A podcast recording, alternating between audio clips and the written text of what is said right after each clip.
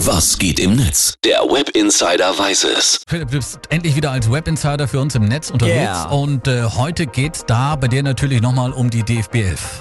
Ganz genau, 6 zu 1 gegen Nordirland. Alle waren wieder happy. Und der Bundesjogi natürlich auch. Hat wirklich sehr viel Spaß gemacht, weil äh, wir haben das Spiel auch irgendwie konsequent durchgezogen. Als wir auch dann mit zwei oder drei Toren geführt haben, haben wir weiter nach vorne gespielt, wollten hier Tore erzielen.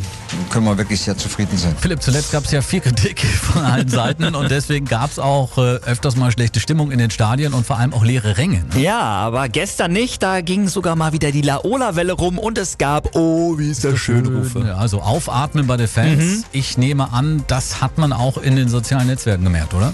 Ja, aber generell gab es gestern weniger Postings und Tweets als zu den letzten Spielen, woran man auch mal wieder sehen kann, dass die Follower eher aktiv werden, wenn sie meckern wollen.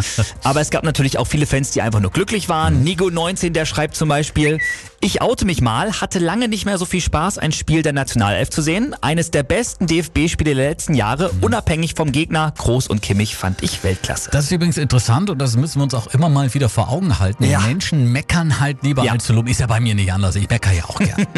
Gemeckert wurde aber natürlich auch zum Beispiel über RTL, Crit from Town twittert da. Kann man bei RTL eigentlich den Ton auf Stadionatmosphäre schalten? Ich frage nur so für einen Freund. ja, da können sich, glaube ich, viele anschließen. Von meiner Seite hier mal kein Kommentar. Ja, besser so. Ja, glaube auch. Äh, es gab auch Seitenhiebe für das neue DFB-Trikot. Thomas Poppe schreibt bei Facebook, hätte beim Gegentor vor lauter Schreck mein 130-Euro-Trikot fast mit Champagner bekleckert. Eigentlich finde ich ganz schick das Trikot, aber mit Rückennummern und Nummername drauf ist das Ding, also mit 130 Euro, Ja. und das ist schon unverschämt.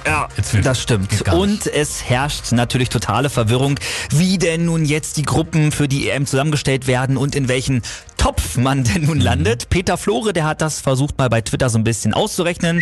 Der schreibt, sollte Deutschland Gruppensieger werden, treffen Yogis Jungs in den EM-Vorrunden-Playoffs in Shanghai oder Doha auf einen Zweitplatzierten der Nations League, Liga B oder C, falls Bayern 2020 Meister wird. Genauso fühle ich mich auch. In diesem Sinne, schön, dass wir gestern gewonnen haben. Ja. 6 zu 1 gegen Nordirland, also seit Serge Gnabry die Perücke von Paul Breitner aufträgt, läuft's richtig gut. Jo, das stimmt. Und noch eine Randnotiz, unsere Mannschaft darf sich jetzt bei der EM 2020 auf drei Heimspiele in Mhm. München freuen, weil Ungarn eben die direkte EM-Quali verpasst hat. Vielen Dank. Danke an Ungarn Ja. und danke für den Blick ins World Wide Web. Sehr gerne.